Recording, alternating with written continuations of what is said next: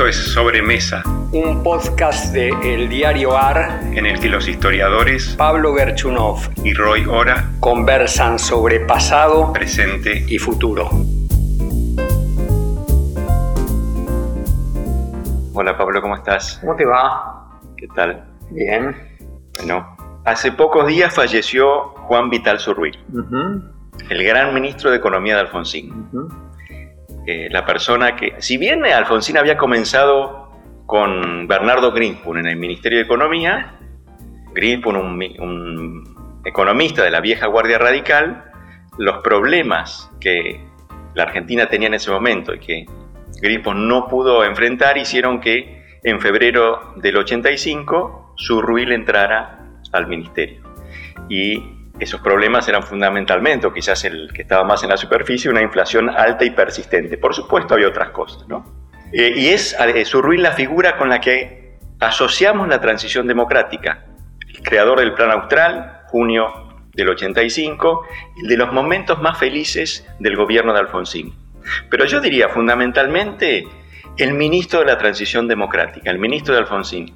Y a propósito entonces de, del fallecimiento de Zurruil, quería invitarte a conversar un poco, si querés decir algo sobre Zurruil, por supuesto, que vos conociste y, y es parte de tu historia, pero también sobre el significado y sobre la historia de la figura del ministro de Economía o de Hacienda, porque esto tuvo varios nombres, eh, en la trayectoria de nuestro país. De acuerdo. Así que, ¿te parece? Arrancamos por ahí. De acuerdo. Déjame decir entonces unas pocas cosas de Zurruil y después algo más sobre más amplio sobre el Ministerio de Economía. Juan es una novedad en la historia ya no de la democracia naciente, sino del radicalismo.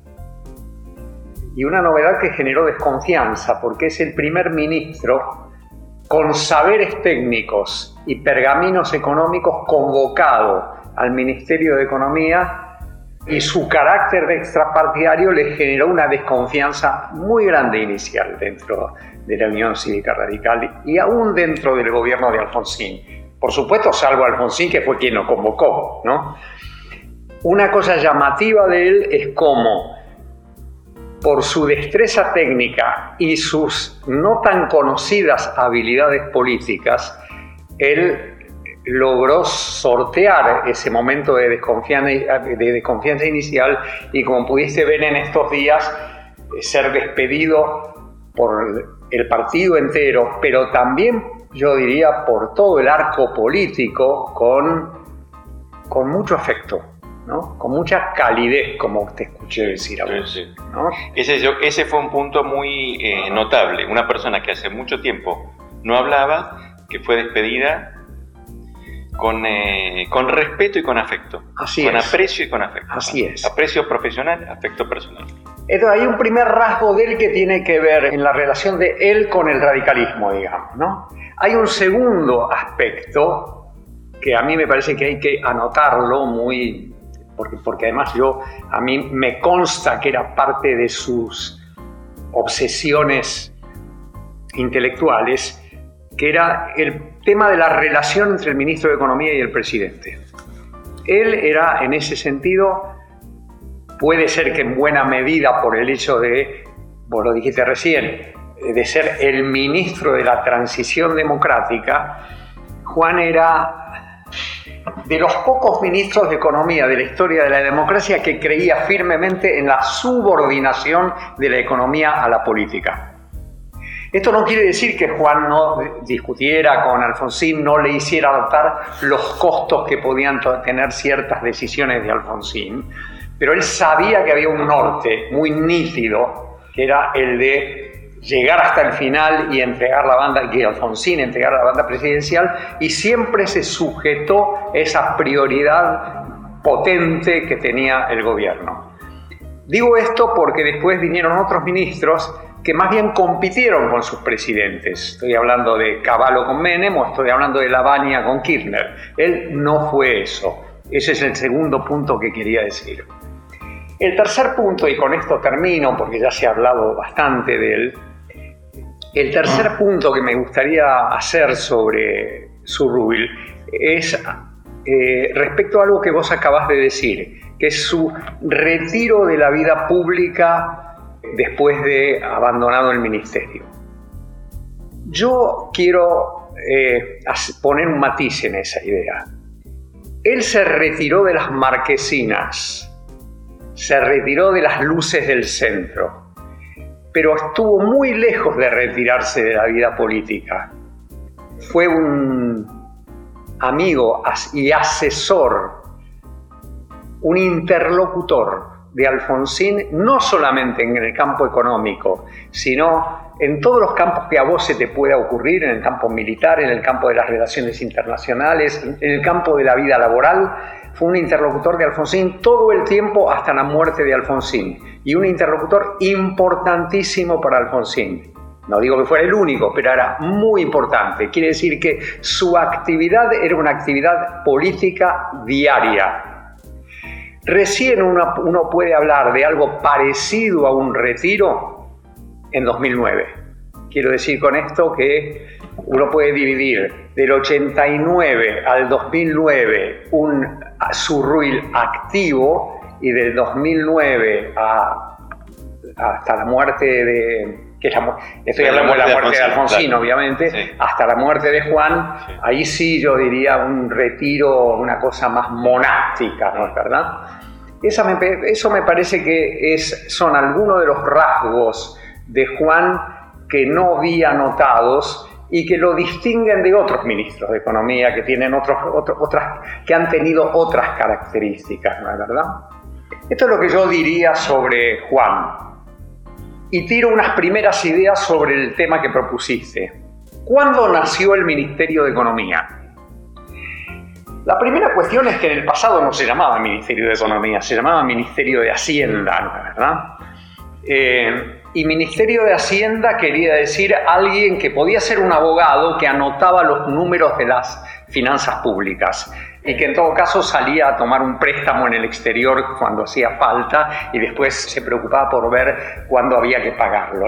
Entonces la pregunta es, ¿cuándo aparece el Ministerio de Economía como un Ministerio de Economía o de Hacienda y Economía o como lo querramos llamar, en donde la imaginación económica aparece en el centro de la escena? Y yo coincidiría ahí con Tulio Alperín Dongui en el ensayo preliminar de la República Imposible, no sé si, es, si vos compartís esta idea, si no la charlamos, la discutimos un poco, yo creo que eso aparece con Federico Pinedo y Raúl Previs en el 33 y sobre todo en 1940. Ahí yo diría que nace un Ministerio de Economía con saberes técnicos muy relevantes, muy importantes y que se desmarcan de las puras cuentas públicas. Estoy de acuerdo, déjame ilustrar el argumento con algunos nombres. ¿Quiénes fueron ministros de Hacienda en el medio siglo anterior a los 30? Adelante. Dalmacio Vélez por ejemplo. Eh, Mariano Fragueiro. Nombres que hoy que no nos dicen nada. No existen. No existen. Eh, y cuando uno piensa, bueno, las grandes crisis de fin del siglo XIX, eh, los nombres que ahí aparecen, como el piloto de tormenta, no es el ministro de Hacienda. Es el presidente. Es el presidente. Avellaneda. Sí, Avellaneda, eh, Pellegrini. Pellegrini, ¿no? Claro. Son esos nombres. El, otro es una persona que está ahí en las sombras. Y recién en los 30, efectivamente, yo creo que es, se configura un escenario nuevo, que tiene que ver también, por supuesto, con el hecho de que la economía comienza a tener una una especificidad nueva con la creación de la facultad, con la formación de, técnicos, ¿no? de esas personas sospechadas en la época, sospechadas sobre todo por los abogados, que eran los que hasta entonces cortaban el bacalao. Y en los años 30 entonces aparece eso que es eh, Pinedo, pero también Previs. Sí, sí. Y esa idea del trust de cerebros. Y con eso es, trust de cerebros quiere decir equipo. Equipo. Es lo que después llamamos equipo. Exactamente. Y ahí yo me acordaba bueno, uno de los que detectó esa novedad, Lisandro de la Torre. ¿Por qué? Porque en el Parlamento, Lisandro de la Torre, un opositor, apunta sus cañones no solo contra el presidente, sino también contra Pinedo y esos jóvenes que están hablando un lenguaje rarísimo. Exactamente. Entonces ahí hay algo nuevo. Hay algo nuevo que, bueno, comienza una trayectoria ascendente, pero todavía yo diría suave, en la medida en que por un tiempo largo el, la figura del presidente va a tener mucho más relieve. Sí, pero a ver, eh, si estás de acuerdo conmigo, yo diría que hay algún ruido después del Pinedo Previch, de, Pinedo Previch en 1940, después llega Perón, hay como es un clásico de la historia argentina de la historia económica argentina, de la historia de la política económica argentina, un primer ministro que hace desaguisados y luego un ministro que viene a corregir. A veces los desaguisados son necesidades del presidente, ojo, ¿no? Sí, sí. Primacía de la política. Primacía de la política, podemos llamarlo así. Este, y después viene alguien a arreglar los entuertos. Y en ese sentido, yo diría que en la, en, la lista de nombres posterior, ¿no? porque vos hiciste una anterior, ahora una posterior, yo creo que está Gómez Morales, por ejemplo. Y está eh, más adelante el ministro de Economía que más poder tuvo en el sentido de más áreas abarcó bajo su responsabilidad, que fue Krieger Bacera con Onganía. Esto creo que tiene que ver con las aspiraciones milenaristas, por llamarlo de algún modo, de Onganía. Al final duró dos años y medio nada más la experiencia de Krieger Bacena, pero Krieger Bacena fue, Krieger Bacena fue ministro de Economía, Trabajo y Obras Públicas. No quedó nada afuera. Te digo esto porque se suele decir que el rol central del Ministerio de Economía y sus saberes técnicos imponiéndose como un imperialismo se lo suele colocar en los 90. ¿Qué decís vos de eso? Sí. Bueno, em, yo creo que en los 90 sí hay un cambio. A ver. Porque, también, porque es un cambio en parte global. Y traigo a colación dos trabajos que sé. Uno es un artículo que apareció en el año 94 en la revista Desarrollo Económico, que se llama El irresistible ascenso de los economistas. Y lo que está diciendo es, en todos lados, los economistas se convirtieron en la profesión imperial. Dominaron la manera en que pensamos los problemas sociales.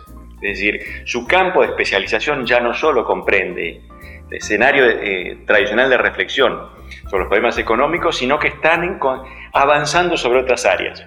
Bueno, por supuesto, vos traías el caso de, de Krieger, ¿no? Eh, pero yo creo que en esa década hay una suerte como de, cambio sistémico, que no es específico de la Argentina, pero que en la Argentina va muy lejos, porque en la Argentina en esos años tuvimos un superministro. Caballo. Caballo. Que también dominó varias áreas, Economía, Obras y Servicios Públicos, fue su, imperio. Pero claro, como era un ministro del peronismo, no podía tener el área de trabajo. Eso. Bueno, ya nadie, digo, en, democracia ningún ministro de Economía puede tener área de trabajo, eso es, eh, un rasgo definitivo, diría. Ahora, ¿vos no te parece que después declinó eso? Sí, claramente. Y, y, bueno, yo creo que las razones otra vez son razones políticas en la Argentina, ¿no? Es decir, eh, me parece, Churruil fue muy importante porque la Argentina tenía problemas económicos enormes, ¿no? Y entonces eso creó un escenario en, el cual Churruil y por supuesto los que vinieron después tuvieron una, gran centralidad, con las especificidades que vos señalabas acá, ¿no? Churruil, un ministro alfonsinista, un hombre al servicio de un proyecto político. Pero en muchos otros casos... Está muy determinado por la transición, ¿no? Eh, pero en otros casos posteriores, ministros que en la medida en que lograban por un instante hacer que la economía se recupere, que haya una, una primavera económica, eh, estaban en condiciones o aspiraban a desafiar a los dominadores. A competir con el presidente. a, dominar políticamente. sí. A cruzar del Ministerio de Economía a la Casa Rosada. La Baña, por ejemplo. Eh, Caballo, La Baña, ¿no es cierto? Caballo sin duda, La Baña después. Sí. Ahora, después terminó, ¿no? De, yo, claro, después terminó y mi impresión es que, bueno, como la década del 90 terminó tan mal, Exacto. ¿no? el prestigio profesional de los economistas decayó. Eh, decayó y la década, la década kirchnerista fue otra vez una década de, si querés, de primacía de la política sobre los técnicos. Es decir, es interesante porque lo que estás diciendo de alguna manera es que hay como una parábola, ¿no es verdad? Desde una posición discreta, un avance de los economistas en los 30 y en, qué sé yo, Gómez Morales también, ese, ese, punto alto que es Krieger Bacena, ese punto aún más alto en ciertos sentidos, que son, los años 90, pero ese fracaso determina una ocaso, una, declinación. Una declinación relativa. No sabemos si es un ocaso definitivo. ¿no? Vamos a ver si las circunstancias económicas argentinas permiten ese ocaso. Sí, yo te diría incluso que es un poco paradójico porque hoy la Argentina tiene un montón de problemas y a mí me gustaría que hubiera un superministro. no me digas. ¿Qué quiero decir con esto? Quiero decir, no que no una persona dotada de enormes poderes, pero sí una persona que por sus éxitos para domar ese tigre, ¿no es cierto?, crezca en, este, en reconocimiento popular. Ah, bueno, yo te diría que eso merece otro, otra sesión especial. Una sesión especial sobre tu tu deseo de un ministro de un ministro fuerte. Sí, más muy importante. Más que de un ministro fuerte, de un ministro exitoso, para decirlo claro, con, más precisión. Claro, Entonces, esperemos que exista ese ministro y nos mandamos otro podcast. Así es. ¿Eh? Abrazo. Chao, un abrazo.